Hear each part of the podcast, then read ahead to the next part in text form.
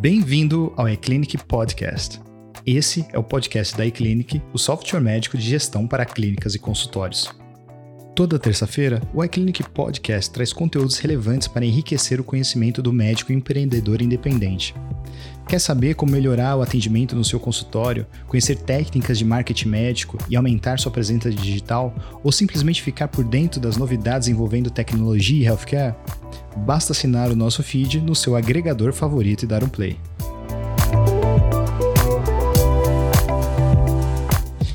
Eu sou Jason, especialista de conteúdos aqui da iClinic. Antes de começar esse episódio, eu vou apresentar nossas redes sociais. Você pode encontrar mais conteúdos da iClinic no Facebook e Instagram pelo iClinicApp. Esse é o oitavo episódio da terceira temporada do nosso podcast e vamos falar sobre telemedicina no SUS.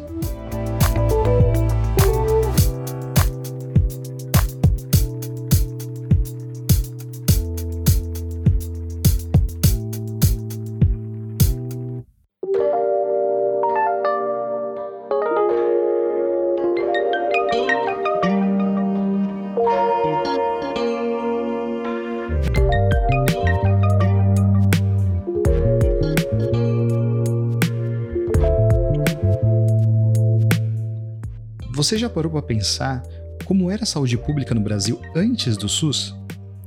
Antes da Constituição de 1988, que estipulou o serviço para toda a população, só eram atendidas as pessoas que tinham carteira assinada e contribuíam para a Previdência, fazendo parte do Instituto Nacional de Assistência Médica da Previdência Social, o INAMPS, quem não tinha carteira assinada conseguia ter acesso a alguns programas específicos do Ministério e secretarias da saúde no máximo.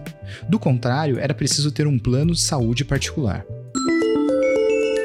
Para que se entenda a, a importância do SUS, a dimensão e a amplitude dele, é preciso voltar um pouquinho no tempo, um pouquinho antes de 88, quando ele foi eh, consagrado pela Constituição, para entender o que, que nós tínhamos antes e o que nós temos hoje. Essa é uma fala de Alberto Beltrame em entrevista concedida em 2016 no canal do YouTube da TV Brasil Gov, quando era secretário de Atenção Básica do Ministério da Saúde.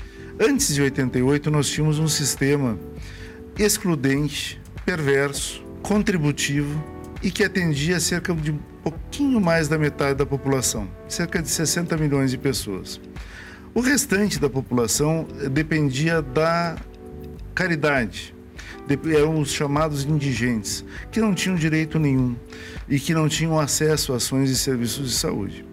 A discussão em torno da mudança do sistema, mudança de paradigmas, começa justamente um pouquinho antes do movimento da, com a democratização do país e com o movimento da reforma sanitária surge a concepção de um sistema novo, unificado, único e com uma generosidade enorme, com uns princípios fundamentais que são a universalidade, a gratuidade, a equidade no acesso. Então há uma profunda mudança no momento que se adota e se consagra na Constituição um sistema único de saúde. O Brasil é o único país com mais de 200 milhões de habitantes que possui um sistema universal de saúde nos moldes em que oferece, segundo dados publicados pelo projeto Comprova. Outros países oferecem à população acesso a um sistema de saúde público, mas que não é 100% gratuito. O direito de acesso ao SUS foi garantido por lei de acordo com a Constituição de 1988 que citei anteriormente. Ela prevê que quem não tem acesso a um plano de saúde pode usufruir dos serviços de forma gratuita, e quem faz uso, o plano de saúde deve ressarcir os cofres públicos pelos serviços. Além disso, o SUS não só prevê atendimento médico, mas também fornece medicamentos para toda a população. Segundo pesquisa da Abrasco, a Associação Brasileira de Saúde Coletiva, realizada em 2018, 208 milhões de brasileiros usufruem do Sistema Único de Saúde. O SUS é um marco uh, para a sociedade brasileira e é um marco da civilização da população brasileira. É uma conquista do povo brasileiro uh, e é assim que nós temos preservado e trabalhado com o SUS. O SUS é, é gigante em todos os números. Nós estamos presentes em todos os municípios do Brasil, realizamos mais de 11 milhões de internações hospitalares por ano.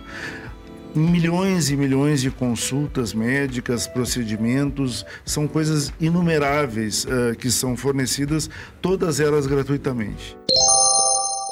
O Sistema Único de Saúde foi inspirado pelo modelo britânico de saúde pública, o National Health Service, NHS, sistema implantado depois do fim da Segunda Guerra Mundial e que entendia a saúde como forma de cidadania. Outros modelos, como o de Portugal, Itália e Espanha, também se baseiam nesse modelo. Segundo o Instituto Brasileiro de Geografia e Estatística, o IBGE, atualmente no Brasil, 70% da população depende do Sistema Único de Saúde. Por conta dessa demanda, os custos com a saúde pública são elevados, e em 2020, ano do pico da pandemia da Covid-19, esse custo foi ainda maior. Para termos ideia do tamanho do gasto, em 2019, cerca de 26 bilhões de reais foram gastos na atenção primária e 57 bilhões na assistência hospitalar e ambulatorial, correspondendo a 32,1% e 49,9% dos gastos em saúde, respectivamente. É nesse cenário que a tecnologia se mostra a maior aliada.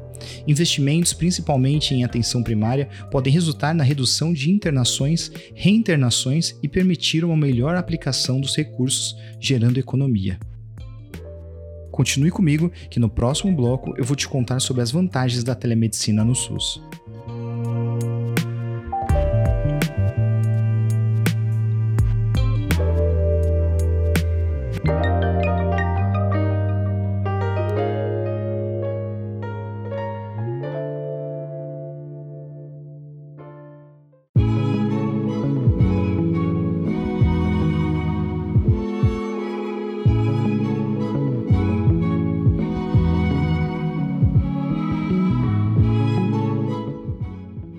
Nos aprofundarmos nos benefícios e vantagens da telemedicina no SUS, é importante relembrarmos um assunto já trazido aqui em episódios anteriores: Saúde 4.0.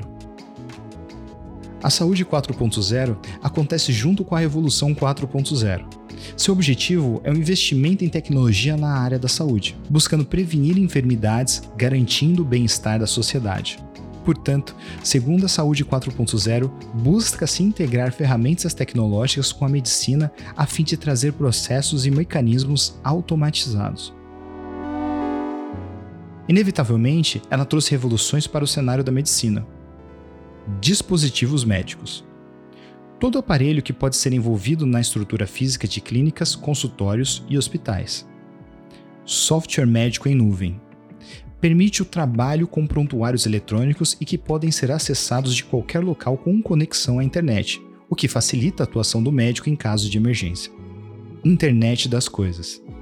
Integração de objetos do nosso cotidiano com a computação e a internet, integrando o mundo real ao digital, como por exemplo o iWatch, que mede o batimento cardíaco do seu usuário. Big Data analisar um grande volume de dados originados de diferentes fontes e identificar características semelhantes entre indivíduos de um mesmo grupo. E o que primeiramente foi conhecido como e-saúde e também é chamado de telemedicina.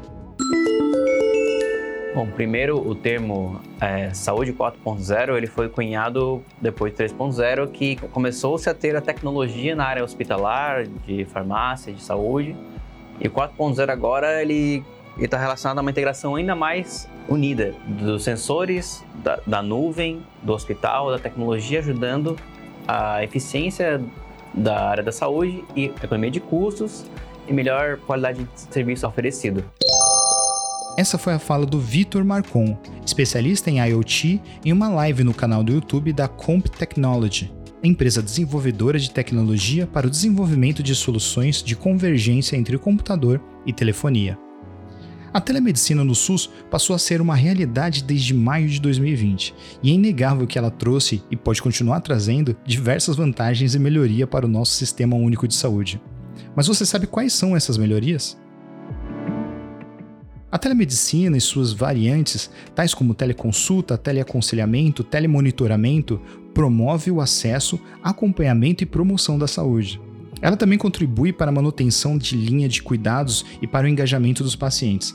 Fatores que no final reduzem internações, sequelas, óbitos e, como resultado, geram valor e impacto econômico e social. O sistema da teleconsulta do SUS vai permitir o registro de consultas à distância e emissão de atestados e receitas. Essas informações serão validadas e o responsável pelo suporte da plataforma vai fazer contato por e-mail ou telefone para emissão gratuita da certificação digital. Vale lembrar que essa teleconsulta pode ser feita tanto pelo telefone quanto por videochamada, e já existe um projeto para que seja desenvolvido um app para agendamento virtual, acesso às informações clínicas, atestados e receitas. Também foi criado o Tele-UTI, sistema que visa ajudar nos atendimentos dos casos do novo coronavírus, oferecendo uma linha de telefone para os profissionais com acesso 24 horas. Esses profissionais poderão realizar consultas por meio de videoconferências com as equipes dos hospitais de excelência e tirar dúvidas. Aliás, durante a pandemia no ano passado, a empresa W3 Care ajudou no desenvolvimento de uma plataforma que permitia, de forma anônima e gratuita, a inserção dos sintomas, doenças pré-existentes e medicações para calcular o risco de complicações frente à infecção do Covid-19. Mais de 2 milhões de pessoas procuraram o teleatendimento do SUS para se informar sobre o coronavírus. Desde o dia 1 de abril, quando foi lançado, o Telesus já recebeu mais de 2 milhões de ligações. 78 mil pessoas foram atendidas. Quem apresentou sintomas da Covid-19 passou a ser monitorado. Mais de 183 mil pacientes entraram na lista. Não podemos deixar de citar também o aplicativo e-saúde, plataforma de integração de dados clínicos e telemedicina que reúne todo o histórico do paciente SUS na capital paulista, além de outras funcionalidades. Responsável pelo atendimento ágil e diagnóstico de pacientes com suspeita de Covid-19. Em entrevista gravada em dezembro de 2020 ao podcast Saúde Mais, Marcelo Tacano, médico e coordenador setorial de urgência e emergência do Avança Saúde em São Paulo, afirma que a telemedicina será o novo normal da saúde no pós-pandemia. Ele afirma que, com o avanço da tecnologia, existe a possibilidade de levar até o usuário um benefício maior quando o assunto é o atendimento em saúde. Se você não conhece, o Avança Saúde é um programa de reestruturação e requalificação das redes assistenciais da cidade de São Paulo. Ele também aponta que a telemedicina não é uma tecnologia facilitadora para o médico especificamente. Ela vai transformar o modo como todos aqueles profissionais e pacientes oferecem e recebem atendimentos médicos.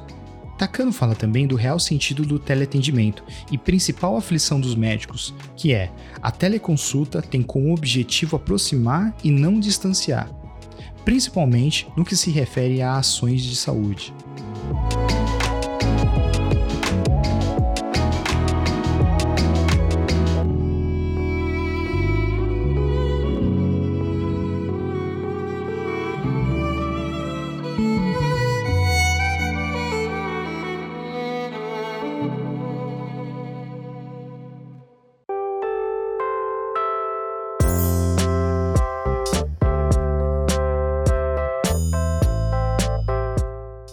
Então é isso, espero que esse conteúdo enriqueça ainda mais o seu conhecimento. Se você gostou desse episódio, acompanhe o eClinic Podcast. Estamos nas principais plataformas de podcast, é só começar a seguir a gente lá e ser notificado sempre que um novo episódio for lançado. Não se esqueça de seguir o iClinic nas redes sociais pelo arroba iClinicApp para ficar por dentro de todas as novidades envolvendo o nosso aplicativo. E se você tem alguma dúvida, sugestão ou crítica, manda para gente no educacau.iclinic.com.br. Espero você no próximo episódio. Até lá!